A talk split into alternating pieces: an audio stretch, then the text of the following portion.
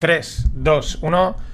Hola, no financieros. Vamos con. Bueno, hoy ya sabéis que los lunes envío una declaración de intenciones. Vamos a por la semana 50 y un poquito, pues, pues qué es lo que tengo en mente. Y pues cuando hay alguna nota, algo que comentar, eh, la meto.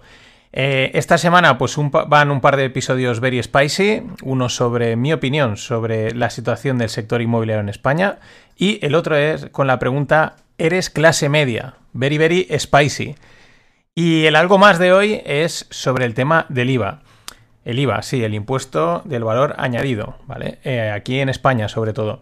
Y nada, eh, ¿qué ha pasado este fin de? Pues que aparece el enésimo, eh, el, el, milésimo, porque ya no sé ni cuántos vídeos hay, de un emprendedor calculando cuánto le quita el Estado entre la cuota de autónomo, el IVA, el IRPF, y que si ha ganado 2.000 euros y se le han quedado en 1.000 o menos que sí, que es verdad, que ya lo sabemos, que lo sufrimos, que, que mm, vale, pero otro más, ¿no? O sea, hay, tropecientos, nota mental o nota para todos. Estos vídeos siempre funcionan, ¿no? Siempre se hacen eh, virales, ¿no? ¿Cuánto te quita el Estado y tal? La verdad es que siempre son llamativos y, y, es, lo que, es lo que hay. Pero ¿por dónde viene el comentario? Pues que al hilo de estos vídeos siempre aparecen los de el IVA no lo computes, ¿no? Porque, imagine, porque el chico hace el número, pues imaginemos 2.000 euros, le quita un 20% de IRPF, 21, se queda pues 400, 1.600, le quita otro 20%, o no, le quita el 21% del IVA, 1.600, luego le quita el IRPF, otro 20 algo por cien, y luego le quita la cuota autónomo, si se le baja, pues entre pitos y flautas, casi un, un 40, un 50% eh, viene a volar, más luego habría que meter gastos de eh, pues el coste de la asesoría, que viene bien pagar una asesoría en lugar de hacérselo uno, eh, y otros gastos que uno pueda tener, ¿no? Pero bueno, ahí aparecen eh, las cuentas y los, pues, los, ahora los etiquetaremos que dicen, no, el IVA no lo computes, ¿no? Porque, porque bueno, asumen que es que el IVA es algo que está como de paso, ¿no?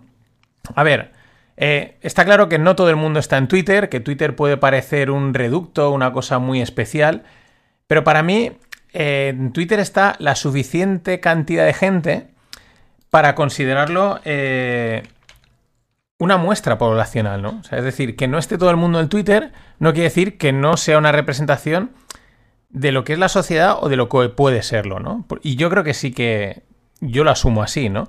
Es decir, eh, probablemente ahora te vas a la calle eh, y coges a cualquier persona o a varias personas o en tu familia y tal y preguntas por esto que te estoy comentando el IVA y la, mayoría dirán, pues no tengo ni idea, no sé de qué me estás hablando, eh, casi ni siquiera sé cuánto es el IVA, o sí, bueno, en fin, no me cuentes rollos, ¿no? Pero ya digo, eso no quiere decir que esa opinión de el IVA no lo computes, si lo esparciésemos por la calle, por los medios de comunicación, etcétera, eso no quiere decir que una gran parte de la población no comprase ese argumento, lo cual es pues para, para echarse a llorar. Pero es lo que hay, ¿no? Y esto hay que entenderlo. Y es por eso, el, por eso es normal ser pesimista en cuanto al futuro socioeconómico de, países como el de España, ¿no? Volviendo a lo del IVA no computa, eh, lo que quieren decir esta, esta gente es que tú vendes un producto a 10 euros, pues los 2,1 euros que lleva de IVA eh, dan igual. Porque, porque solo lo recaudas. O sea, a ti eso no lo, no lo quites. O sea, eso qué más da. Eso es tal y como viene, se va. Ese es el problema, que tal y como vienen, se van, ¿no? Pero es que hay que ser retrasado, que es lo que es toda esta gente, apoltronados, muchos igual eh, son funcionarios o semifuncionarios chupando del bote, otros pues mm, no sé, viven en el mundo de Yuppie o evidentemente nunca han emprendido, nunca han tenido que vender nada, ¿no? O si lo venden pues casi peor aún, ¿no? Más de unas cuentas de estas que comentan lo del IVA no computa, se ponen como emprendedores, pero son de los que viven del, del contratito, de la subvención, del dinerito que le da el Estado, ¿no? Y es que hay que ser retrasado para decir tal barbaridad, pero lo dicen y mucho, ¿no? Eh, por eso, eh, por eso digo que aunque, que aunque sea un debate de Twitter, pues no, no descartemos que eso que triunfe y que esa idea triunfe y se acepte en la calle. Claro, no se entiende de precios, ¿no? Esta gente no entiende de precios y no entienden que los consumidores pagamos un precio 10 euros, pues pagas 10 euros y no piensas eh, si esos 10 euros eh, son 7,9 y 2,1 de IVA, que es que estoy contribuyendo a la sanidad de las carreteras, ¿no? Que sería lo que te contaría, no. O sea, el precio final lo marca todo. 10, 15, 20, 30, 40, 2000. Ese precio porque es el que te impacta psicológicamente. Entre otras cosas, pues ¿qué te marca? Si puedes o no pagarlo, si quieres o no pagarlo, ¿vale? Porque hay cosas que es simplemente las compras porque te apetece. Otras las necesitas comprar pero no tienes el dinero, o sea, puedes o no puedes, quieres o no quieres pagarlo. Otras cosas si te compensa pagarlo o no. Punto, no hay más, no hay que darle más vueltas, más mm, mirarle más pies al gato, ¿no? Eh, y te da igual que lleve más o menos IVA, porque al final a ti lo que te impacta es ese precio. Por eso es una de retrasados lo que esta gente dice. Lo peligroso es que sabemos que, que, es algo que triunfaría, que triunfaría, ¿no?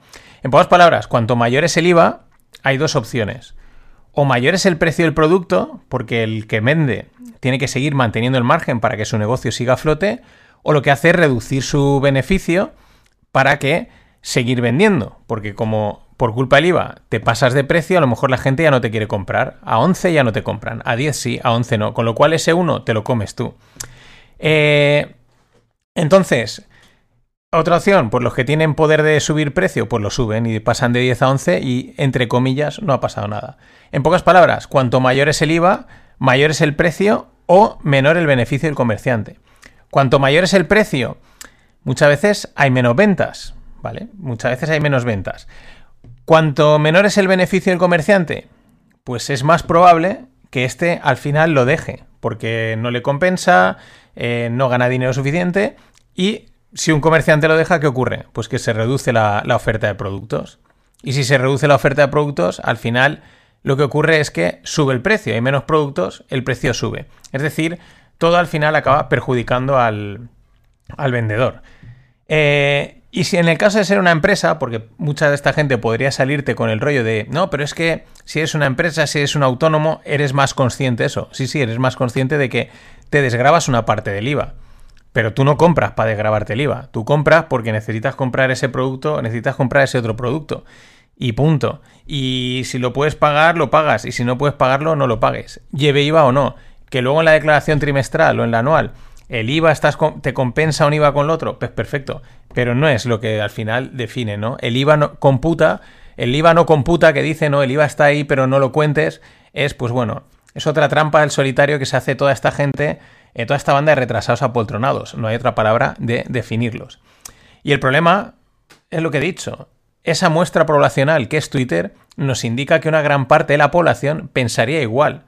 El IVA no lo computes. En fin, que tienen que... yo es que en ese sentido soy bastante pesimista. Eh, y, a las pruebas me remito. Tiene que ponerse las cosas muy mal para que un tío como Milley llegue al gobierno. Pasadlo bien.